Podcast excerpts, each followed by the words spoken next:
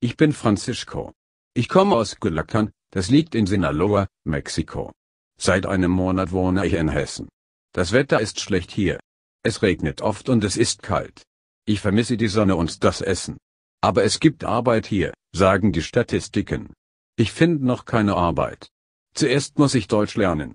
Und das ist gar nicht so einfach. Mein Lehrer kommt aus Gelsenkirchen. Jeden Tag gehe ich zum Deutschunterricht. Zwei Stunden. Jeden Tag. Es ist oft langweilig. Wir lernen Grammatik und machen Übungen. Am Abend muss ich Hausaufgaben machen. Meine Mitbewohner lernen auch Deutsch. Wang Meng, mein chinesischer Mitbewohner ist sehr fleißig. Mein Lehrer kommt aus Gelsenkirchen.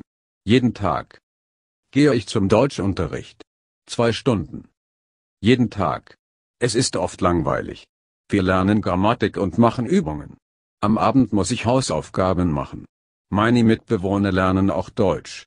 Wang Meng, mein chinesischer Mitbewohner ist sehr fleißig, er macht immer die Hausaufgaben. Antine, der Franzose, macht nie seine Hausaufgaben. Aber er hat ein iPad. Wang Ming macht Antines Hausaufgaben, und Wang Ming darf jeden Tag fünf Stunden das iPad benutzen.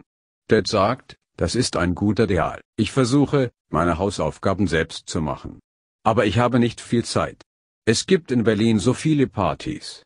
Ich denke, Partys sind gut zum Deutschlernen. Aber ich habe ein Problem. Die Deutschen sprechen immer Englisch mit mir. Ich spreche sehr viel Englisch in Berlin. Zu viel.